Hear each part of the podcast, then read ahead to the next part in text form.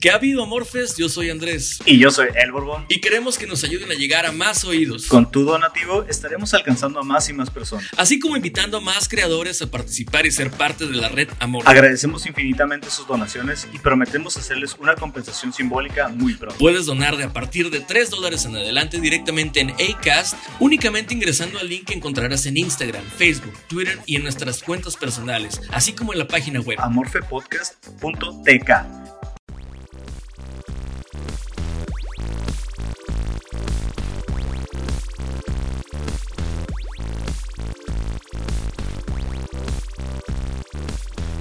Bienvenidos sean hasta donde sea, cuando sea y como sea que se encuentren. Es el episodio número 11 de Amorfe. Eh, señor Borbón, ¿cómo estás? ¿Cómo estuvo tu semana? Pues bien, bastante relajada, como las últimas 11 semanas, bastante tranquilo, este, en plena mudanza, por cierto. Este, vamos a, ah, caray. Vamos a movernos de, de los Borbón Records Studios a, a, otra, a otra zona. Pero aquí cerca. ¿A dónde te vas? Aquí cerca también, este, pero. Ah, ok, ok, ok. Pero es una casa de dos pisos más relajada, más tranquila. Lejos, lejos. Muy bien. Lejos de la alarma del estadio. Digo que ya que tanta alarma puede representar que en estos tiempos hay un estadio a un lado de tu, de tu casa, pero se entiende que no siempre va a ser así y que en algún momento ibas a batallar un chingo con el estacionamiento de la cochera, ¿no? Sí, sí, de hecho es eh, parte del plan es, eh, aparte del ahorro de luz, el, el, el evitarnos esa bronca porque al parecer en, en Mexicali pues no hay COVID y pues van a hacer temporada regular de béisbol sin pedos y todo ese cotorreo. No, no puede ser. sí. Pero a ver, espérate, pero qué interesante que me digas eso porque, a ver, según yo, para empezar, eh, eh, viola, la, viola la ley porque es amontonamiento, ¿no? Creo que se le llama, o, o no me acuerdo cómo se le, se le, se le puso. Eh, a la madre, ¿cómo se llama? Pues sí, cuando se junta mucha gente, o sea, como, Sí, como conglomeración. Aglomeración, o sea. Pues es que básicamente, como es hasta octubre, pues la, la Liga Mexicana del Pacífico, si no me equivoco, y si me equivoco, pues alguien me va, me va a mentar la madre, pero este, la Liga Mexicana del Pacífico dice que, que sí va a haber, güey, va a haber este, béisbol y pues no han dado ni, no- ni han dicho las regulaciones que van a tomar, ni qué es lo que van a hacer, pero pues al parecer ellos ya dijeron que sí va a haber béisbol. Entonces, Pues bueno, a ver si no ponen un público virtual que otra vez salga por ahí un pitillo en la pantalla. Sí, muy probablemente algo así. Si yo llego a salir, voy a sacarme el. ya somos dos, amigo, ya somos dos. sí. Sí, entonces si ven por ahí en la Liga del Pacífico dos penes locos, ya saben quiénes son. No, En la tribuna, no sé qué tan costeable sea que, que jueguen sin público. En los Estados Unidos creo que funciona porque, pues, el dinero viene de patrocinadores y demás, y pues pueden rifarse a jugar sin público. Pero pues sabemos que. no, aquí, aquí sí son las entradas, las entradas, Ac- no hay de otra. Aquí a veces, a veces los pasan en televisión local, güey. O sea, está cabrón. güey. Ujú. Entonces, me imagino va a haber un deal ahí con la televisora local o con. Pues ESPN a veces se rifa y los pasa, güey. Entonces, pues ya, ya, ya veremos qué decide la localía. A ver qué pasa. Digo, no hay, no hay prisa tampoco, ¿no? No es como que eh, queramos, queramos este, que ya eh, haya ah, ese tipo de eventos, ¿no? Más bien queremos que sea seguro para que los haya. Mira, y, Eso es lo que, lo Y- que queremos todos. sí, lo que queremos es que haya eventos seguros. Y pues aparte, no, no es como que. O sea, es béisbol, güey. ¿Sabes? O sea, güey. güey, es béisbol, güey. O sea, Te, te recuerdo que yo le voy al Toluca. Sí, sí, o sea, el chiste se cuenta solo, ¿sabes? O sea, ponte a pensar que los catchers ven béisbol, güey, solo porque les pagan, güey. Si- no, güey, no lo estarían viendo, güey. O sea, a la verga, güey.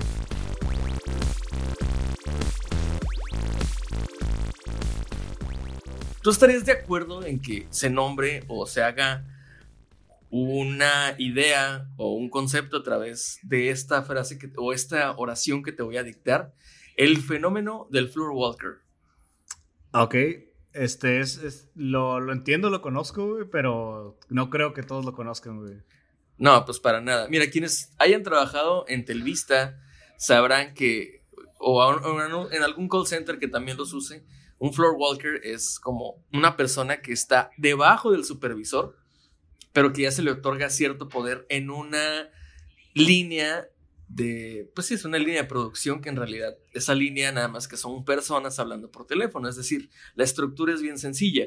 Es un grupo de personas comandados por un supervisor que a la vez tiene un subsupervisor que puede ingerir o puede, bueno, sí tiene injerencia hasta cierto punto sobre los demás, pero lo interesante es que casi siempre este floor walker, que es este subsupervisor, es un exagente, es, es, una, o sea, es alguien de la cadena más baja que subió un poquito para, este, bueno, porque lo ganó por, diríamos que es por méritos, vamos a decir que la idea es que hizo méritos para que lo promovieran, ¿no? Para que, entre comillas, a esa posición, precisamente para que ayude a que los demás tengan el nivel que él llegó a tener.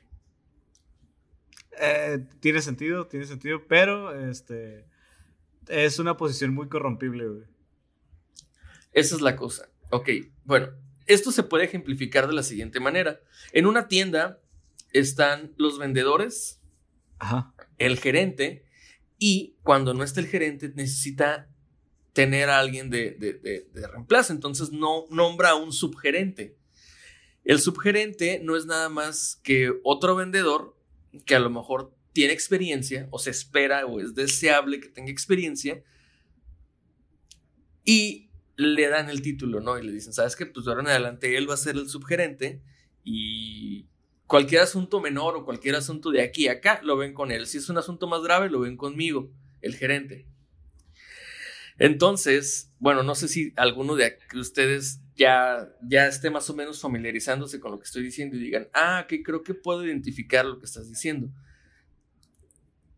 Significa que una persona que no tenía poder, una persona que no tenía poder absoluto sobre una escala, ¿no? Es decir, el escalón más bajo y el escalón alto, que son los supervisores, y bueno, ya ni siquiera hablamos de las gerencias, ¿no? Pero entonces vienen esas, esas interacciones que se dan. ¿Cómo es que una persona que todos los días tenías a un lado y era tu igual, ahora de alguna manera le tienes que rendir respeto o hacer caso? Cabe destacar que esta posición no, no asegura en ningún momento que vaya a ser supervisor ni nada. ¿eh? Esta posición de, de, de, empleado es nada más un pinche operador, güey que puede levantarse de su asiento eh, y va y ayuda a los demás. Eso es todo lo que hace la diferencia de su posición. Sí, y de hecho también lo encontramos acá. Es decir, un, un subgerente de ventas también tiene la obligación de sacar ventas. Y no dependen las ventas de su equipo, sino de lo que él haga también. Porque es su lana, sigue siendo su lana. Del gerente de ventas de él sí depende que todos los demás hagan ventas. Entonces, ¿qué es lo que hacemos? Darle, darle poder a este subgerente para que le eche ganas y priorice que todos los demás tengan las mismas ventas que él tiene, por ejemplo. Que por eso, en primer lugar, es que lo elegimos para ser un subgerente. Es decir, porque sabes que el vato es una verga vendiendo.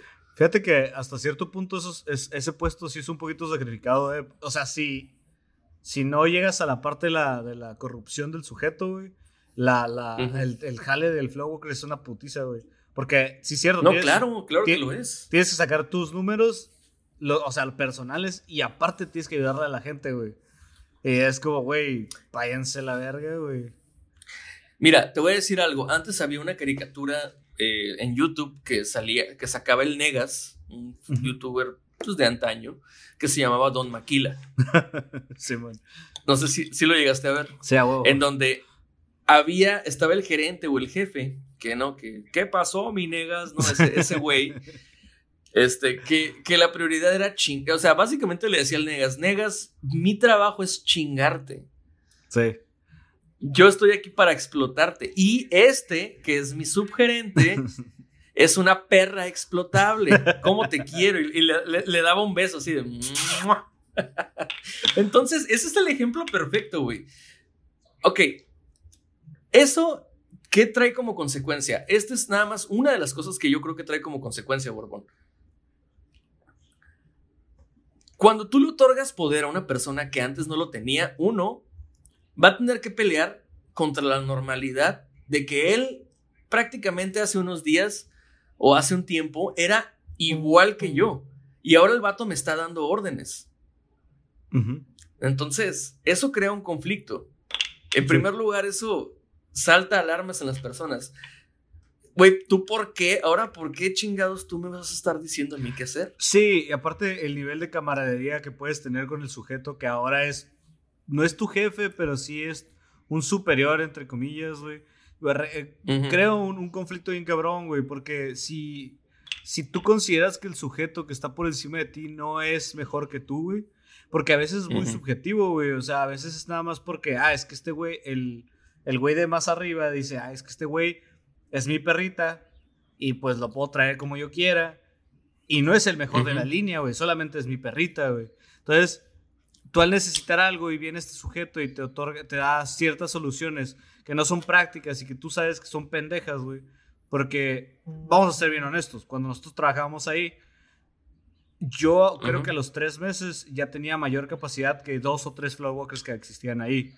Oh, fácil. No, te la, te la super compro, güey. Y, y, esa madre, y pues a ti te tocó ya haber sido Flowwalker en su momento y demás. Entonces, creo yo que sí necesitábamos ya ayuda de güeyes que supieran todavía más que un Flowwalker. Entonces, el problema radicaba también en donde, ok, este güey es un pendejo y yo lo sé, pero mi superior no lo sabe. Sin embargo, cuando yo voy directo con mi superior y le pido asistencia, me manda con este pendejo, güey. Este pendejo no, no tiene soluciones. Este güey no tiene. Las mismas soluciones que ese güey conoce las conozco yo. Y me estás mandando con él, güey, cuando claramente ese güey no tiene una solución viable para lo que necesito. Entonces, sí se crea un conflicto de. de pues de, de camaradería, de, pues el conocimiento de que sabes que ese güey es un pendejo, güey. O, que simplemente sabe igual que tú, o sea, sabe lo mismo que tú. Entonces, ¿qué chingados te puede ofrecer, güey? El fenómeno en el cual quiero que nos clavemos, Borbón, de respecto a esto que te estoy contando, de todo este rollo, es por qué el poder cambia a aquellos que antes no tenían poder. Es decir, ¿por qué empieza a haber como cierto abuso de autoridad de quienes alguna vez em, fueron igual que tú? Digo, este fenómeno no nada más se da en los ambientes laborales, se, se da en general en todos los ambientes. Por ejemplo, los policías suelen ser gente, la verdad, suelen ser gente de bajos recursos que terminan en la academia.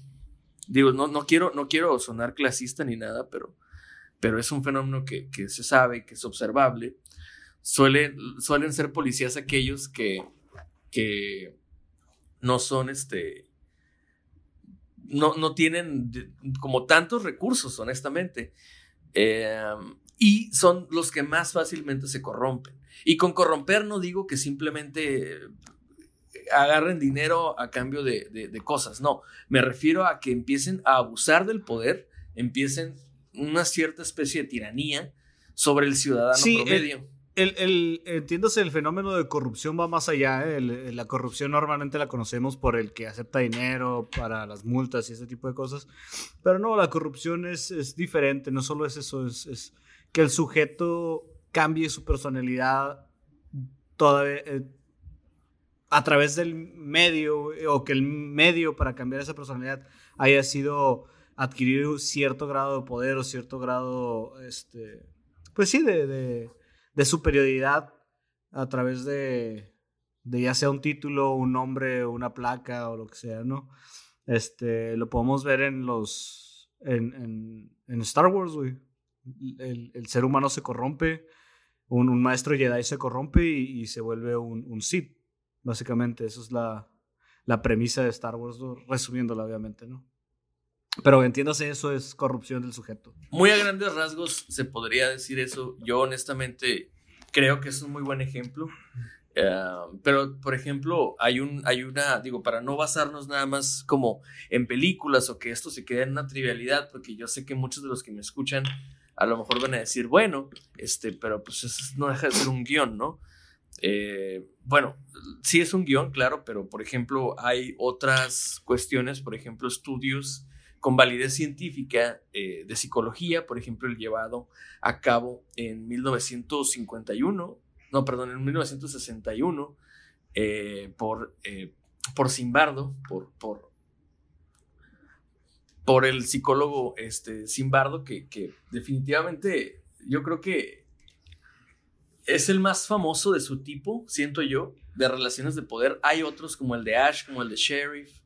Ya platicaremos de ellos, que es que una persona que tiene el poder, que se le da un título y es toma, toma tú esto, esto es lo que te hace diferente de los demás, esto es lo que te hace diferente de los demás, nada, no es cierto, esto es lo que te hace, esto es lo que te hace diferente de los demás, es que le hice una seña obscena a Borbón para.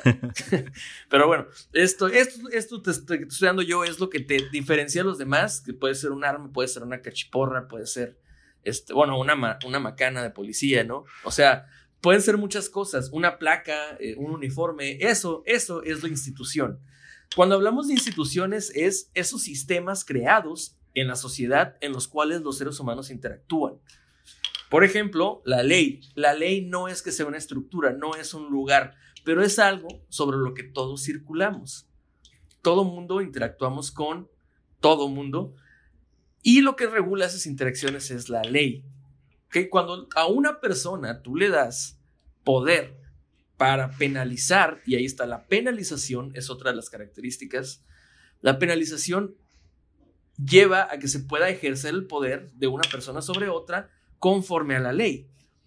Ahora, ¿qué méritos tiene una persona para poder ejercer la ley sobre otra persona, para poder reprimir, para poder castigar? O bueno, no castigar, sino como, como tú sabes, ¿no? Eh, sancionar, la sanción. Bueno, creo que ahí está el problema, Borbón. Lo mismo que con los floor walkers, lo mismo que con el gerente, el subgerente. El problema es que no termina por ser poco ético porque el cómo llegaron ahí permite que se salten ciertas barreras o ciertos, ciertos filtros éticos.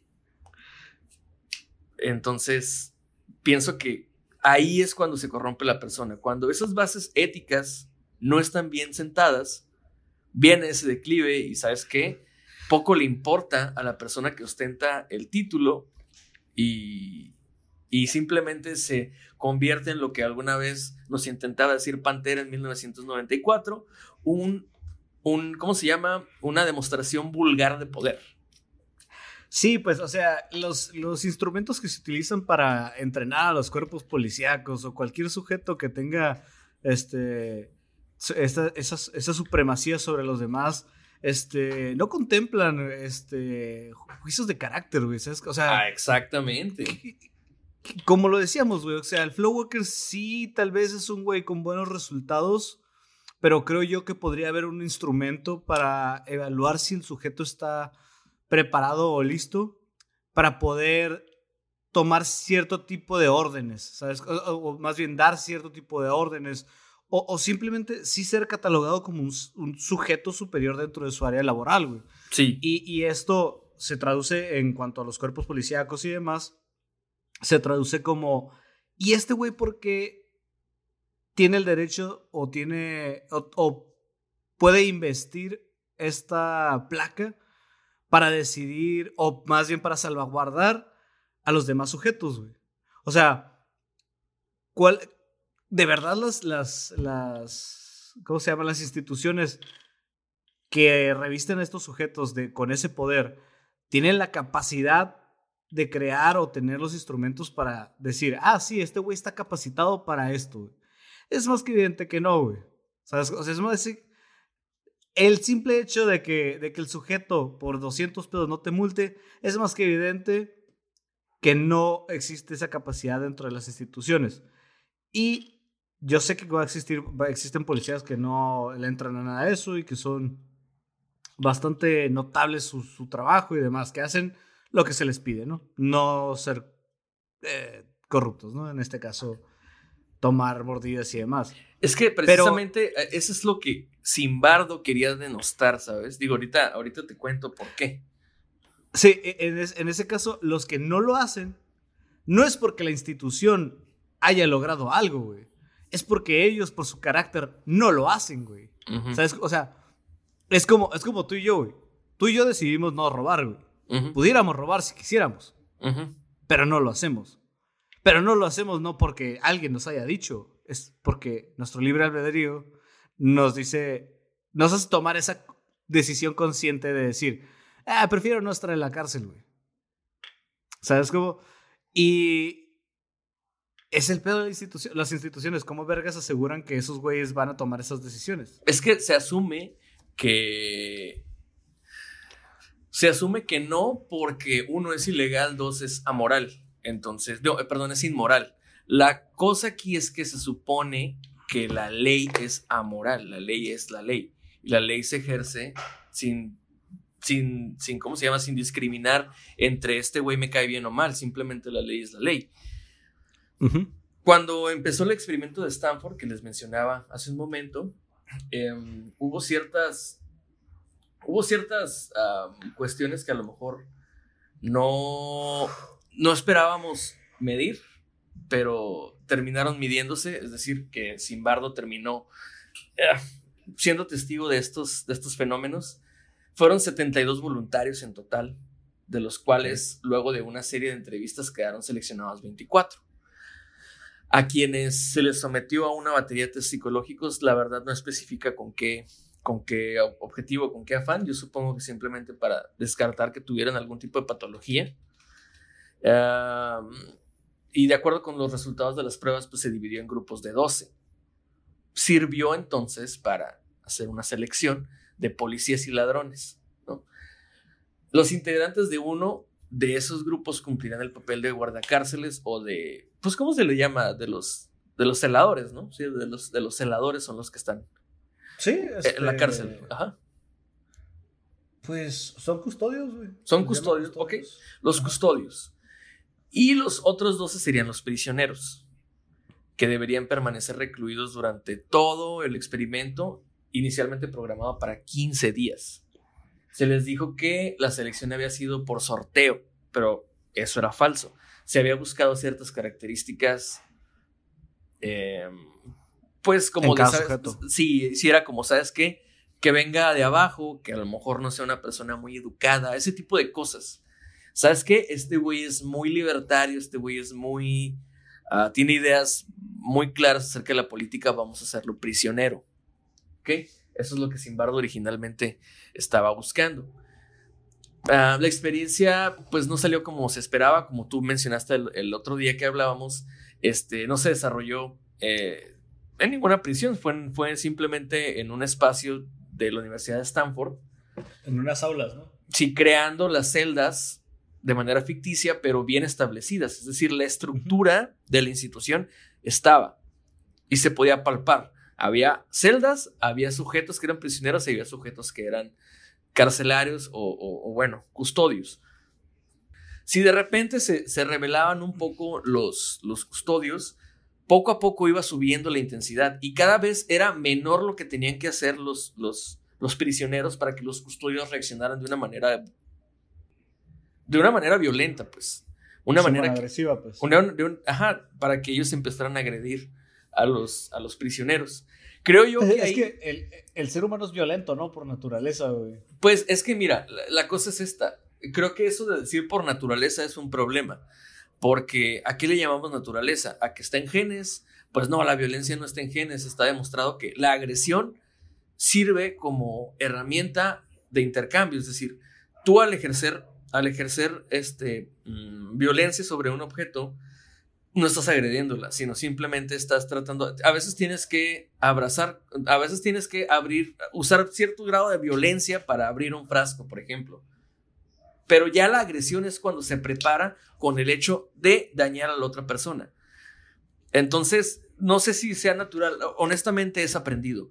Eh, se ha demostrado y algún día llegaremos a esa conclusión. De hecho, hay un experimento falso que puede demostrar por qué es aprendida la agresión y qué es lo que hace y detona las agresiones en los grupos sociales. Y no solamente es en humanos, ¿sabes? También es en, especies de otras, bueno, es en otras especies donde se puede ver esto. Por tanto, sí se puede ver que es más bien comportamiento psicológico. Simplemente es una cosa lleva a la otra, por tanto se aprende y se replica. Eso es lo que es la agresión y eso es lo que es, la violencia. Esas, esas, dos cosas. Pero bueno, eso si quieres lo vemos poquito después porque ya estamos poniéndonos medio, medio, duros. Simplemente eh, vamos a, decir esto. El poder tiene que ver con logros de dominio. El intercambio con logros de concentración y que la sanción son logros de, acotamiento. Es decir, cuando alguien agrede, al, agredir a la otra persona, lo que busca es que el otro acate aquello que está en medio. Es decir, la acción de agredir tiene como resultado en esa, en esa interacción de poder que se ejerza un punto. Es decir, es básicamente como ganar un argumento. Y, yo creo que la problemática aquí también está, no creo que, o sea, no creo que sea una cosa exclusiva, por ejemplo, en, este caso que estamos armando nuestra, nuestra teoría del fenómeno del floor walker, es que no es nada más una cosa que ocurra en un ambiente aislado, ocurre en cualquier tipo de, interacción en la cual hay poder de, de, por medio. Pienso que lo que puede, yo, yo lo que pienso, y no sé, quiero escuchar tu opinión, lo que puede prevenir que este tipo de fenómenos se den es la empatía. El decir, ¿sabes qué? Sea quien sea la persona, sea yo que tengo una posición de poder alta o, baja o al revés, que él tenga una posición alta o baja, invariablemente de eso, que siempre exista el respeto, que siempre exista de por medio el que no puedes, no puedes agredir a una persona para que reaccione de una manera que tú quieres. Sí, pues llevar, llevar a cabo tus funciones sin, sin ir más allá de, ni, ni la necesidad de, de, extralimitarte con ellas, ¿no? Decía este Roberto Martínez, un vato de Monterrey que hace este, un podcast que se llama Creativo y hace otro con Jacobo Wong que se llama Cosas. Escúchenlo, está, está padre. Decía este güey que, que la empatía, güey, no recuerdo si lo sacó de un libro o es de la frase, pero la, la, la, la idea pero decía que eh, la empatía nos lleva a esa, a, esa comunión con el ser humano de entender por qué hacemos las cosas. Y, y sí es cierto, o sea, ahorita que mencionas, hay que ser más empáticos con el ser humano y con el sujeto. Sí es cierto, y si entendemos que a través de la empatía es la única forma de darnos cuenta de que somos, todos somos iguales, todos somos iguales. Si el, policía trata de comprender por qué Juanito este, lleva su bolsa llena de grapas, güey. Pues no lo va a agarrar a putazos, güey. No lo va a agarrar a putazos. Solo lo va a detener, le va a leer sus derechos, güey, y se lo va a llevar a la comandancia, Digo, muchas veces se ha intentado eso en muchos niveles y no ha dado resultado. Pero yo más bien te preguntaría a ti una cosa, güey. A ver. Lo que quiero saber es algo. ¿Tú qué entiendes? O bueno, ¿cómo, cómo, a qué le llamamos empatía, por ejemplo? Mira, para mí la empatía, en, así en rasgos genéricos, es entender lo que. Tratar de. o ponerme en tus zapatos. Tratar de, entender la situación que, por la que tú estás pasando y por qué estás tomando las decisiones que estás tomando desde el punto de vista de tu persona. Ok. Para mí eso es la empatía. Pero yo creo que eso es algo imposible de hacer, honestamente. Yo nunca voy a saber, yo nunca voy a saber lo que tú como persona has vivido ni qué intenciones tienes. Es que sí está muy cabrón eso. Pero al final del día, por ejemplo, yo no sé lo que es pasar hambre, por ejemplo. Sin embargo, si veo que un vato se roba un pan, y me dice, güey, es que me estoy muriendo de hambre, güey, lo puedo entender por pura empatía. Creo que la empatía, así tú dices, es imposible eh, saber lo que tú pasaste. La empatía se trata de eso, güey. No se trata de vivirlo, se trata de tratar de comprender la situación de ese sujeto, güey. Y a través de esa, de esa intención de comprensión, pues llegar a un juicio, ya sea moral del sujeto y decir, hey, ok, si está haciendo algo malo, si está haciendo esto pendejo, si está haciendo el otro. Pero voy a, en el caso de la autoridad, voy a llevar a cabo los actos necesarios sin extralimitarme para, para llevar a cabo mi función. Por ejemplo, yo te, yo te diría, ok, yo puedo entender la parte de por qué es importante tratar de entender a la otra persona y decir, ¿sabes qué? Ok, lo está haciendo porque tiene hambre, en el caso de, lo que tú mencionas. Pero creo que también puedo entender por qué... Ah, bueno, yo no creo que eso sea simplemente ser empático. Yo creo que eso, simple, e, eso es un análisis muy, muy, muy rápido del contexto. Es decir, ¿sabes que el vato me robó un pan porque tiene hambre? Ok, lo puedo entender. Pero entonces, el que yo sea empático con él, como, como tú dices, puede solucionar de manera inmediata una, una interacción que sea el robar un pan. Pero el día de mañana muy seguramente esa persona le va a robar el pan a otra persona y a otra persona y a lo mejor él entiende que robando puede, puede conseguir muchas cosas que antes no conseguía y llevarlo a un problema mucho mayor que es que el vato se haga un criminal mucho más bueno, digo, no sé qué tanto sea ante la ley, pero para mí es peor una persona que hace robo a casa habitación que una persona que roba pan. Ah, para mí, digo, y, eso ya es algo moral, supongo, eso es algo que, pertenece a la moral, a, mi idea, porque en realidad pues ambos están robando. No, y estás completamente, tienes razón, así, la ley así lo, lo, lo marca. Pero, por ejemplo, si yo te digo, es que sabes qué, entiendo por qué la persona está robando, aún así no justifico que eso esté mal. Entonces, lo que tal vez debería de haber, o bueno, lo que sale sobrando aquí, es lo que obliga a esa persona a interactuar de esa manera con el entorno, es decir, que, que robe.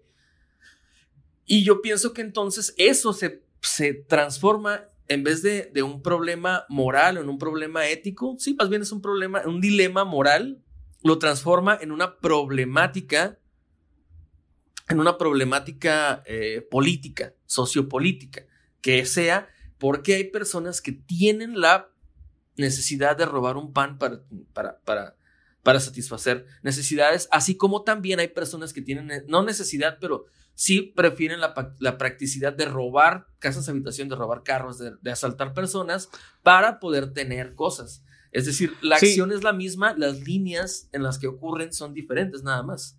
Sí, lo entiendo completamente. Sin embargo, el ser empático con alguien no, no te hace, no te obliga a dejarlo salirse con la suya, güey. Ok. O sea, entiéndase que, que, que, me refiero a que, por ejemplo, este, en este caso estamos hablando de un policía y un, que cacha a un güey robándose un pan. ¿Sí? Normalmente, cuando un policía ya está corrompido por ese poder, o está corrupto, perdón, por ese poder, eh, el sujeto va a tomar decisiones más allá de lo normal, güey. Por ejemplo, podría llegar a agredirlo, podría a, tomarlo a la fuerza, este, y demás, ¿no? En este caso, el vato solo se robó un pan, güey. Y no se lo robó por malicia, se lo robó porque tenía hambre. Y vaya, ya se lo comió, no lo puede devolver. ¿Qué es lo justo, bueno, lo, lo, legal que se tiene que hacer en este caso? El policía lo espose y lo vaya y lo presenta ante un juez. Y que el juez que es un sujeto con la investido por una institución para tomar la decisión de qué hacer con él, güey.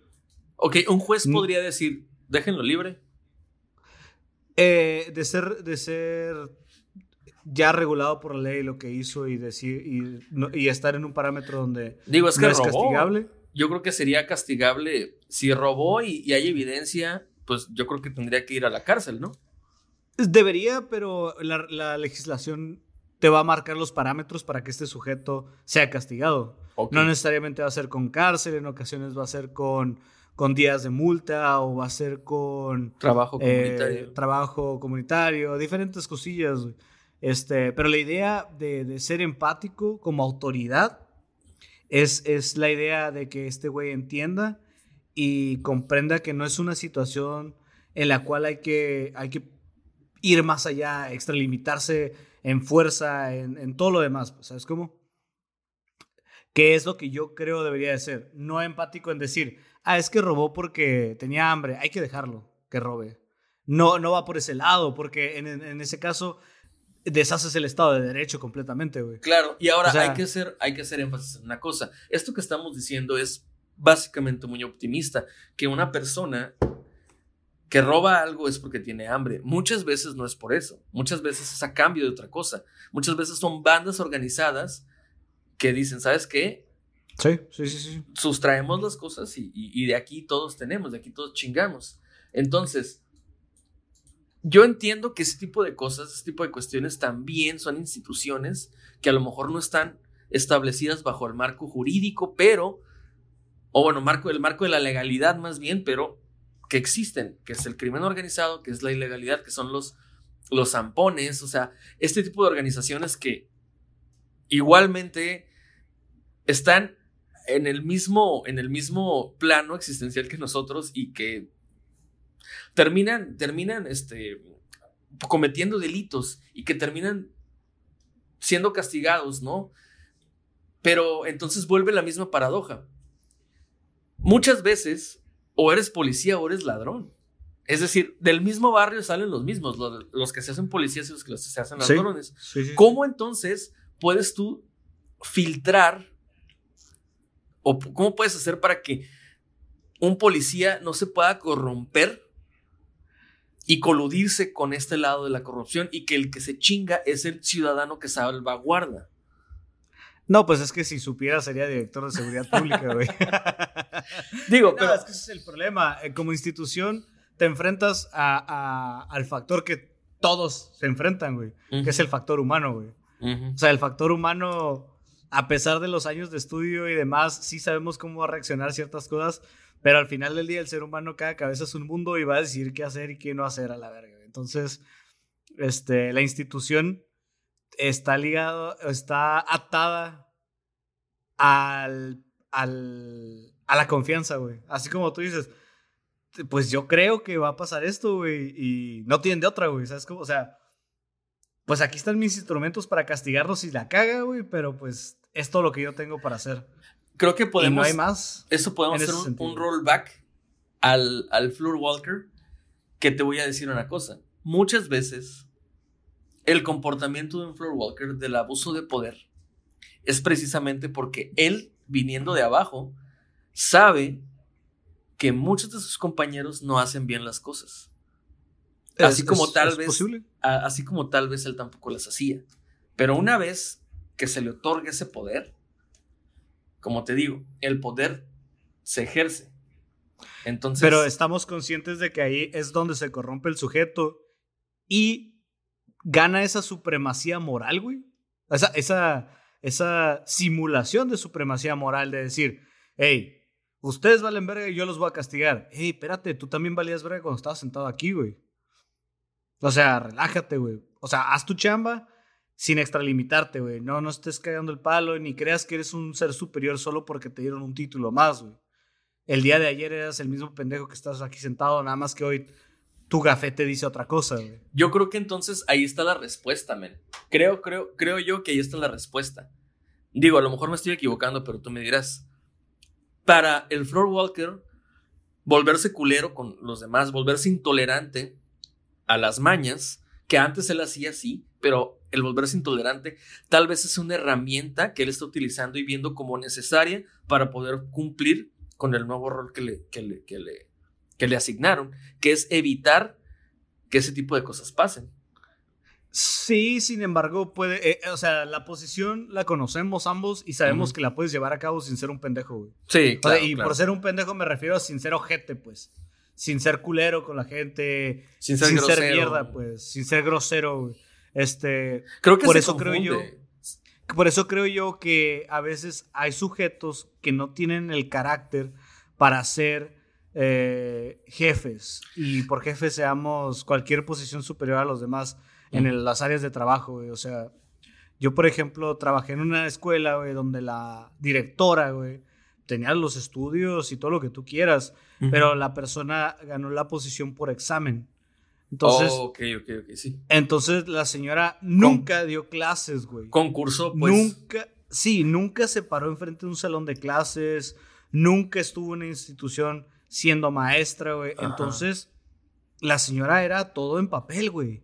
Y hay ocasiones en las que sí necesitas tener criterios que se van generando con la experiencia para poder tomar ciertas decisiones, güey. Un ejemplo de ellos es, por ejemplo, eh, me chocaron en la mañana, güey, y le hablas y le dices, ah, no voy a alcanzar a llegar. Güey, un, un, director cualquiera o alguien con experiencia te dice, ah, no hay pedo, ahorita vemos qué hacemos. Sí. Y soluciona el problema. ¿Qué hacía esta señora? Oiga, maestra, no voy a poder llegar, me acaban de chocar. X. Ah, ok, este, pues ya le hice el oficio para que tome su día. Te dan tres días económicos que se llaman para que, tú los tomas para, para cualquier emergencia y demás, ¿no? Ah, ahorita ya, ya le firmé esos días de, de económicos para que no se preocupe. ¿Qué perra necesidad de quitarme los, de los tres días? Sí, es cierto, los días económicos son para eso, para las emergencias, pero normalmente se utilizan para emergencias premeditadas, güey. Por ejemplo, eh, eh, sí, es, una pendejada, no una emergencia premeditada, pero por ejemplo, si yo necesito ir al dentista, pues yo pido mi día eh, el viernes. Entonces, pues ya no voy a ir el viernes y yo sé que el viernes no voy a ir, pero ya pedí ese día, ¿sabes cómo?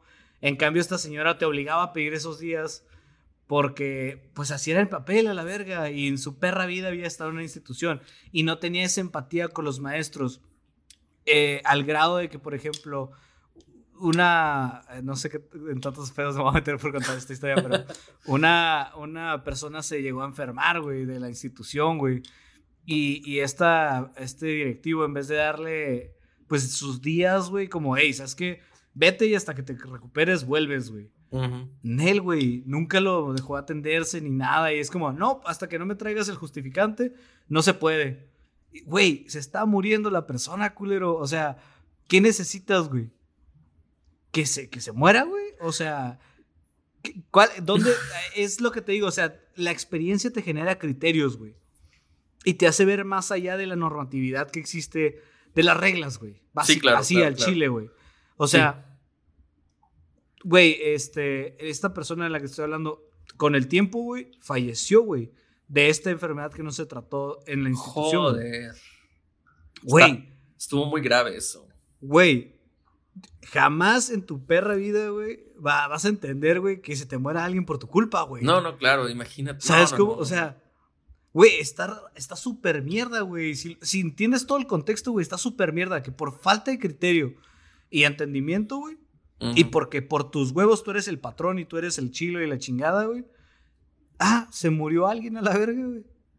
O sea, no mames, güey. Por eso creo yo que sí debería, debería de existir, güey, un curso por lo menos, güey, de cómo ser jefe, cómo ser eh, un superior en un área de trabajo, güey.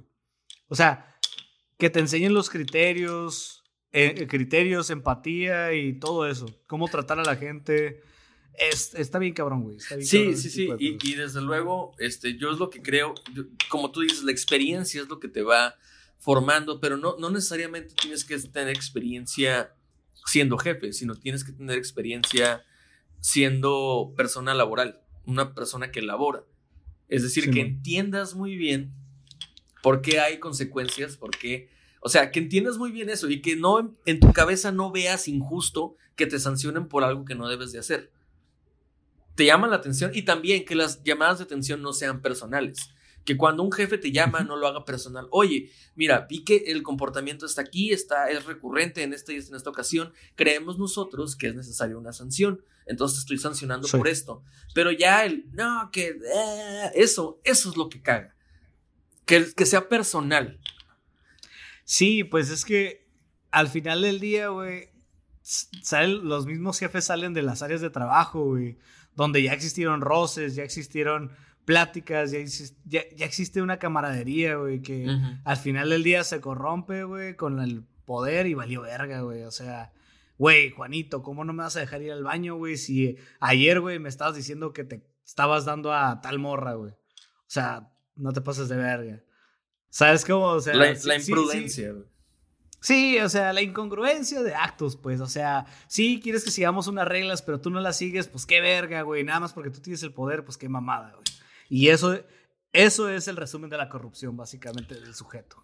Bueno, pues, ¿te, te parece entonces? Al Chile. ¿qué, te parece si concluimos esto? que ya nos fuimos desde, desde el comportamiento de un floor walker, el fenómeno del floor walker empoderado, em, contra lo de Stanford y las variantes a nivel social que hemos visto, yo concluiría, y no sé tú cómo lo veas, si quieres tú me das tus dos centavos ahorita, pero yo creo que hemos llegado a la conclusión de que sí, sí es importante que dentro de la formación del individuo como empleado de cualquier nivel haya una base muy fuerte de ética laboral y que también estén bien establecidas las normas para quienes no cumplen con, con, los estándares y no se hagan castigos o no se hagan, em, ¿cómo se llaman? Que la sanción eh, no sea personal, que sea siempre en un marco legal y que se explique desde afuera, mira, esto es lo que está pasando, y que si la persona te intenta explicar, no, es que, es que es, mira, intenta hacerlo personal, tú como jefe lo saques de lo personal y digas, sí, yo entiendo, no estamos hablando ahorita como, como yo, yo, estamos hablando de algo y está ahí y punto, y quiero que lo veas conmigo para que lo entiendas. Yo creo que eso va formando a las personas, eso va formando a los individuos y los logra hacer. A mí, a mí, ¿sabes qué creo que, que podría aportarle a eso bien cabrón, güey? La, el, el canal de comunicación entre patrón y trabajador debería de existir más allá de patrón, intermediario, trabajador. ¿Por qué creo yo que el hecho de que no puedas hablar directamente con el patrón, güey, y expresarle lo que está pasando, güey, arruina bien cabrón, güey, el mensaje, güey? O sea, güey, yo necesito que me escuches, güey, y que sepas lo que me está pasando aquí abajo, güey. Y el hecho de que te digan, no, pues tienes que primero decirle a tu flow walker. Y si sigue pasando, le dices a tu, a tu supervisor. Y si sigue pasando, le dices al team lead. Y si sigue pasando, le dices al otro. Si sigue pasando, le dices. Y ya después me dices a mí. No, pues a la verga, güey. Ya tuve tres meses diciéndote, güey. Ya pasó lo siguiente, güey. Ya me acosaron. Ya abusaron de mí. Ya pasó esto. Ya pasó. Ya me hostigaron, güey. O sea, y a ti te supervalió chorizo, güey.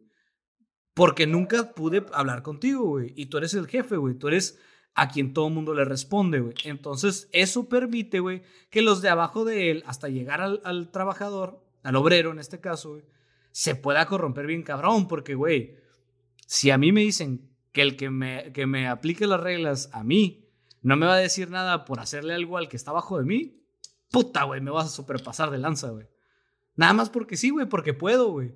Y el ser humano, güey, es porque puede hacer las cosas.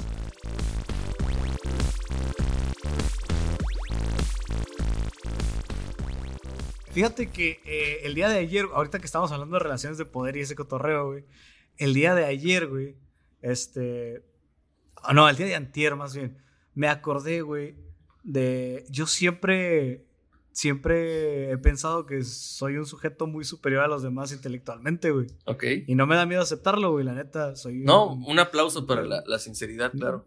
Y, me vale verga, eh. La neta, yo siempre pendejeaba a medio mundo. Y todos lo habrán notado ya, güey. Siempre estoy pendejeando a medio mundo. Y, y, me di cuenta que, que no, güey. Que no soy para nada superior intelectualmente a los demás, güey. y, déjate platico la historia. Porque si los que nos siguen, que, que escuchan el podcast, habrán visto en mis redes sociales y en las tuyas, que pedí una, unas anécdotas de qué es lo más pendejo que les ha pasado, güey. Eh, la razón o motivo de esto es porque este, hace, pues ya casi el año, güey, me fui a vivir solo, güey. Me fui a vivir a un departamento, güey. ¿Sí? En este departamento había secadora, este, los, los, básicos, secadora, este, lavadora y este, su refri y estufa, ¿no? Déjame decirte que eso no es tan básico, güey, porque si, si, le, si le llamamos básico a lo que es norma, no, no mucha gente no tiene lavadora y no tiene secadora, pero ok. Bueno, en este caso me refiero a, los electrodomésticos más este, sencillos, ¿no? sí, sí, claro, claro, entiendo. Lo regular. Entonces, pues yo, este, es mi primera vez viviendo solo y demás, ¿no? Salvo algunas veces que, llegué a viajar a la Ciudad de México y la chingada. Pero entonces, güey, ya no estamos, eh, este, este, estoy viviendo ahí, la chingada, güey. Y me dice el, el, el rentero, este, no, pues que el, el, el gas, este, cuando lo necesites cambiar, está aquí el tanque y la chingada y no sé qué, ¿no? Lo bueno, güey, que el gas, güey, me duró más o menos seis meses, güey. Eh, y pues mi, mi- mi contrato era por seis meses. Me imagino que tenías boiler eléctrico. No sé por qué. Sí, tenía un boiler eléctrico. Ahí ¿no? está, ahí está, ahí está. Por eso. Y, y aparte llegué en junio. ju- jun- jun- sí, junio. Entonces no necesité el boiler hasta como noviembre, güey. Ok. El, el punto es que eh, me duró mucho el gas. Y como a las últimas dos semanas, güey, este, de repente la secadora dejó de funcionar, güey. Ujú. Y puta madre, güey, se descompuso la secadora y vale verga, ¿no? Ok, Entonces, yo quiero aclarar que, que si tú tenías secadora, y para la gente que de seguro ahorita va a estar diciendo pinche privilegiado, güey, muy posiblemente tampoco tenías un espacio muy grande para tender ropa. Entonces era necesaria la secadora. Eh, tenía un patiecito, pero pues eh, por comodidad, güey, y pa- aparte porque, güey, era, o sea, era un vato soltero, güey, pura verga me voy a poner a colgar ropa, güey. Eh, lo siento, para la gente que esté hateando ahorita, lo siento, güey, este, soy huevón, güey, soy Ok, huevón. tú dale, tú dale.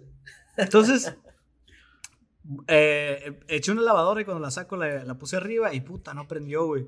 La secadora, ah, vale verga, güey. Y, y como no era mía la secadora, era del rentero, pues dije, me vale verga, güey, no la voy a arreglar, güey. Aparte me quedaban dos semanas, güey, y ya me había casado, entonces ya nos íbamos a cambiar de casa, güey. Entonces fue como, bueno, este, así la voy a dejar a la verga. Y ya no le quise decir a nadie. Este, entonces, ese día me dediqué, me, me- me iba a hacer, no me acuerdo si fuimos a comer y luego ya cuando regresamos, pues me comí un cereal en la noche y ya la verga, ¿no? Al día siguiente, este, ya, ya nos habíamos, como ya nos habíamos casado, mi esposa pues ya estaba viviendo conmigo en el depa y me dice, y no hay gas. Y yo, puta madre, güey, voy a, voy a tener que ir por gas, pero dije, hice el mismo pensamiento, güey, dije, verga, güey, ¿para qué chingados voy a comprar gas si ya me voy, güey? ¿Sabes cómo? Entonces, pues práctico. tenía una parrilla, tenía una parrilla eléctrica y la sacamos, güey, y con eso cocinamos las últimas dos semanas, ¿no? Hasta ahí, ¿no? La historia, ya saben los elementos que necesitan saber, güey. El día de ayer, güey, me tocó prender la secadora de aquí de la casa, güey. Ok, Esta es una completamente diferente. ok. Entonces, cuando le piqué, güey, escuché exactamente el mismo ruido que escuché de la otra, güey. Que es como que se trata de encender y no enciende. Entonces dije, dije, verga, se descompuso. Ujú. Y me di cuenta que, no sé por qué vergas, pero estaba cerrado el gas. Y esta secadora es de gas. Entonces fui y lo abrí el gas y ya salió y ya se prendió y la verga, ¿no? Ujú. Entonces, güey, llegué a la conclusión de que soy un pendejo, güey. Porque yo pensé que había descompuesto la otra secadora, güey. Pero no, güey. Como muchos ya habrán entendido, la otra secadora era de gas, güey. Entonces, güey, la secadora dejó de funcionar, güey, porque no había gas, güey. Entonces, güey, no, no, no, no me sorprendió darme cuenta de eso, güey. Me sorprendió darme cuenta de eso seis meses después, güey. O sea, güey. Yo me imagino tu cara así de. Sacando la conclusión así con todos los, los. ¿Cómo se llama? Los elementos aritméticos pasando por enfrente de ti, güey, acá de. Sí, güey. Ah, o sea que. Sí, sí, fue así. O sea, güey. Por eso, por eso siento que soy un sujeto muy inteligente, güey. Me acordé de algo de hace seis meses, güey. O sea, güey, llegué a una conclusión de hace seis meses que no, de- no está- ni siquiera la estaba haciendo, ni siquiera está en mi cabeza y lo logré solucionar, güey. Seis meses después, ¿no? Pero. Entonces, pues me di cuenta que soy un pendejo igual que cualquiera, güey. Entonces pedí historias de eso, güey Ok. para darme cuenta que no soy el único pendejo que conozco, güey. Y, güey, llegaron unas historias bien buenas, güey, la neta, güey. A mí nada más me mandaron cinco, así que. Mira, yo te quiero contar una mía. Va, va, va. Primero. va. Ok, aquí está la cosa. Eh, yo, yo la verdad, soy una persona que le gustan mucho los carros, pero no sé mucho de mecánica, honestamente. Sin embargo, me gusta estar aprendiendo.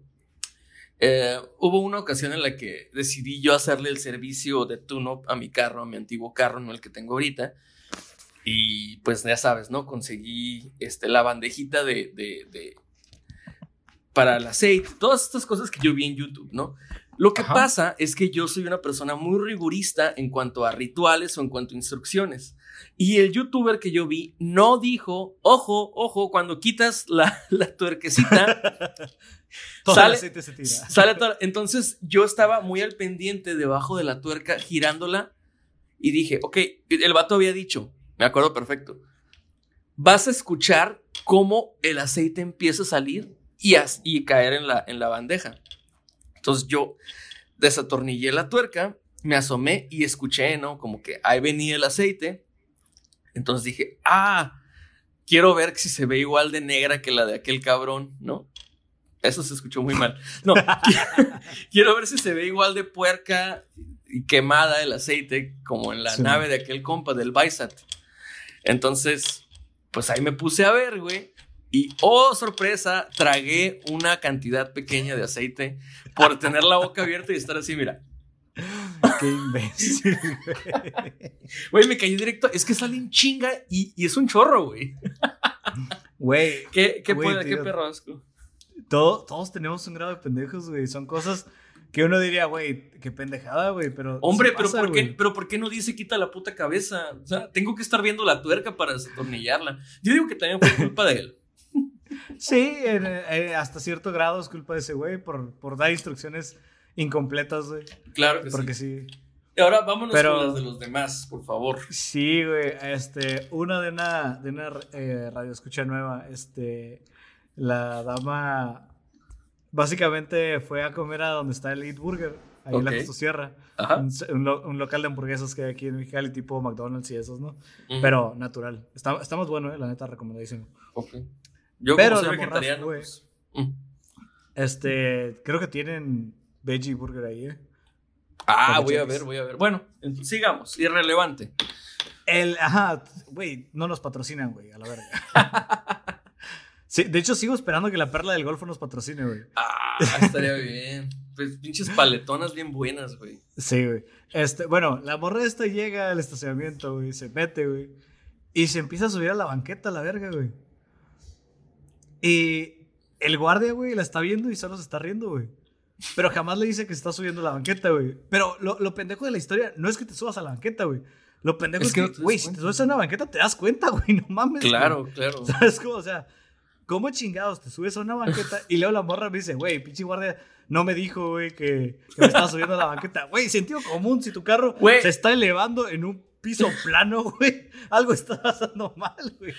Güey, muy seguro. Es que aparte, no importa qué carro tienes, los amortiguadores te van a avisar que te estás subiendo, güey. Sí, güey, a huevo. Esa función tienen. No, no, es tan complicado, güey. No. Pero sí, es, eso, eso le pasó a esta morra, este. Eh, otro, otro amigo me contó una, güey, de un vato que estudiaban, creo que en la VM, güey. O en el Salva, una de esas dos mamadas. Total, güey. El periodo de exámenes, güey, era de un, un, examen cada día. O sea, hoy el de matemáticas, mañana el de español y demás, ¿no? Entonces llega uno de sus compañeros. Yo creo que fue él, pero le dio pena decirme, ¿no? Y creo que más bien fue él. El, primo de un amigo. Sí, el primo de un amigo, güey. Llega, güey, y dice, ¿qué pedo? ¿Listos para el examen de mate? Y dice, dice le dicen, sí, estoy bien listo. Dice el vato, sí, estoy bien listo, el chingada. Y a ver, pregúntenme algo. Y le preguntan, no, pues, ¿qué, qué pensaba Aristóteles? Y, se ve como que, ¿qué? ¿Cómo que Aristóteles? Sí, pendejo, hoy es el examen de filosofía. Güey. Y el vato, no mames, güey, hoy es el examen de mate, güey. Toda la noche estuve estudiando matemáticas, güey. Y el vato, sí, ve y fíjate en el calendario, güey. Y el vato va y se fija, güey, y pues sí era el examen de filosofía, güey. Entonces, pues el vato estudió toda una noche, güey, para algo que no iba a pasar ese día, güey. Muy probablemente el vato reprobó, güey, así que... Ah, ok, no te digo lo que te iba a preguntar y cómo le fue. No, no me quiso decir los resultados, pero muy probablemente reprobó, güey, porque filosofía no está tan pelada, güey. Bueno, o sea, no, no. Sí. O sea, hay muchas cosas que memorizar. Filosofía no está pelada, güey. Y menos para un vato, güey. Que se equivoca si le toca matemáticas o filosofía, güey. Es, difícil ah, para alguien que no sabe en qué día vive. Yo, yo me acuerdo de mucho también de una anécdota muy pendeja de una amiga mía de la universidad. Que, bueno, ella no tenía esa clase. Tenía casi todas las clases con nosotros, pero esa no. ¿ok? Esta clase de la que voy a hablar. La clase la daba una maestra, pues ya de, de, cierta edad, no estaba tan vieja, honestamente, eran unas, unos 60 años, pero le decíamos la viejita. Así le pusimos. Entonces todos echábamos carrilla de que, ¿sabes qué? Sus clases muy, muy originales, muy originales con sus apodos. Mira, lo, lo, importante es que la gente la conocía porque sus clases eran muy, muy, muy X, ¿no? Era como, güey, habla de puras, o sea, no habla muy profundamente de los temas, es muy evidente que no estudia, que no prepara las clases, que nada más dice lo mismo una y otra vez. El sistema... Platica, platica experiencias y chingada. Sí, o sea, la neta, o sea, sí, una clase aburridísima y con la cual la neta no decía nada nunca, no ni siquiera podía como que decirte de dónde había sacado la información. Bueno, total, ese es el contexto. Pero esta, esta amiga, Denise, no tenía esa clase, sin embargo, le contábamos todos lo irrelevante y lo estúpidas que eran las clases con esta señora. Entonces, em, ella un día estaba fuera, estaba fuera del salón esperando a que saliéramos nosotros, como que los amigos con los que se juntaba. Y llega la novia de uno de los amigos y dice, oye, ¿no sabes dónde está el Gio? Ah, pues está aquí en la clase. Ah, bueno, entonces lo busco después. Y Denise le dice, no, no, no, espérate. Si quieres le hablo, porque tengo entendido que esta clase ni siquiera importa. Entonces dice, Denise agarra la puerta para abrir el salón. Abre el salón y le dice, le dice la, novia de, de, Gio, no, no, no, no, no, no, no, ni al caso, no le hables, está bien. No, de verdad, ya con la puerta abierta, esta clase no les importa. Se puede salir para hablar contigo. Todos, todos adentro del salón, yo no estaba esa vez, pero dicen que se escuchó que abrieron la puerta y gritaron, esta clase no importa, si quieres le hablo, porque todos dicen que la maestra dice puras pendejadas. A Cuando había un silencio en el salón, güey. Entonces, entonces, pues sí, ya sabrás, güey, ¿no? Le sacó la vuelta a esa maestra, le sacó la vuelta a esa maestra toda la carrera, pero nunca se me va a olvidar que, que eso le pasó a Denise. Y bueno, sigamos con las anécdotas pendejas. ¿Tienes alguna otra que me quieras contar? Qué maldita pena, güey, la neta, güey. Déjame, déjame revisar este. Una, una más, güey. ¿Tú te acuerdas de alguna que, que hayas ahí? Me, me, mandaron aquí una que dice, fíjate, me lo dice alguien que me pidió anonimato. Salí, con, salí a una cita con mi crush por primera vez. Después de ir a cenar, fuimos a una peda. Me puse hasta la madre pachi, pachipedié o sea, supongo que fumó marihuana y se puso pedo. Y terminé yéndome con otra morra que ni sabía quién era. Maldita sea, realmente quería salir con esa morrita. y ahora hemos salido, pero solamente como amigos. Tan, tan, tan. Sí, es una pendeja amigo, la verdad. Güey, ya, ya me acordé de una bien pendeja, güey, que está bien pasada de verga, güey. A ver. es, es un vato, güey, que yo conocí, güey, cuando fui a la Ciudad de México, güey a clínicas, este, clínicas de, justicia penal y ese cotorreo, ¿no? Ok. Se, se, quedó siendo mi amigo ese güey y la chingada, ¿no? Entonces el vato, este, ahorita está viviendo creo que en Tabasco, una mamada así, güey. Está haciendo una maestría, un doctorado en una de esas pinches zonas, ¿no? Ok. Entonces el vato, güey, un día, güey, a las pinches 2 de la mañana, güey, me mandó un mensaje, güey. Eh, güey, no sé qué hacer, güey. Me está pasando un pedo, güey, y necesito Necesito alguien que, que, lo vea de fuera y me diga qué hacer, güey. Ok. El pedo, güey, era que este güey, pues, no, no viene de una comunidad muy grande que digamos, ¿no? Entonces, eh, haz de cuenta que vive en Mexicali, pero más chiquito todavía, güey. No me acuerdo cómo se llama su pinche pueblo, güey. Pero el punto es que el vato, güey, en, este, en, en, su, en su peda, en su cotorreo gracioso, güey, se le ocurrió, güey, buscar un número de escorts con sus compas, güey. Ah. Entonces, güey. O sea, sin, miedo al SIDA, el hombre, sin miedo al éxito. Espérate, güey. Súper pendejo el vato, güey. Le manda WhatsApp desde su celular, güey. No. A estas personas, güey. Entonces, estas personas, güey, no, pues le contestan, sí, esto, el otro, aquello. Y el vato le termina diciendo, ¿sabes qué? Siempre no. Entonces, las escorts, güey, o el pimp, agarran el número de este güey, lo ponen en Facebook. Oh. Y no sé tú, güey, pero yo no, güey. Porque espero nunca esto me pase, güey. Pero tu celular, güey, puedes eh, enlazarlo con tu cuenta de Facebook, güey. Ok. Tu número celular. Bueno, creo que Entonces- yo, creo que así lo tengo, eh, según yo. Eh. Checa ese pedo, güey. Porque si alguien tiene tu teléfono, te puede buscar en Facebook. Ok. Bueno, lo buscan, le hacen screenshots a sus, a sus publicaciones, todo ese pedo, güey. Y se lo empiezan a mandar. Mira, ya sabemos quién es tu mamá, güey. Ya sabemos quién es tu Jaina. Ya sabemos quién eres. Ya sabemos que estás estudiando tu maestría en la Universidad de Tabasco en Derecho, sabe qué vergas. Y su puta madre, güey. A la madre.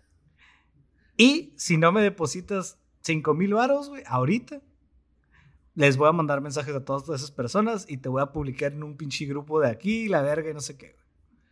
Así a la O sea, güey. quemarlo de que andaba pidiendo putas. Sí, sí, que andaba pidiendo putas, güey. Pues tiene- teniendo novia y todo el pedo, pues entonces. Ajá. Ah, el es que vato se. está, ahí está el El crimen. vato, s- el vato se culió, güey.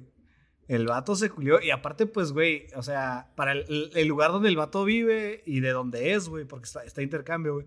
Si es un quemón, ¿sabes? Como, o sea, güey, es como si yo me quemara de, de putas, güey. Güey, todo el mundo va a saber, güey. ¿Sabes? Como en Mexicali, güey, todo el mundo se entera, güey. Sí, sí.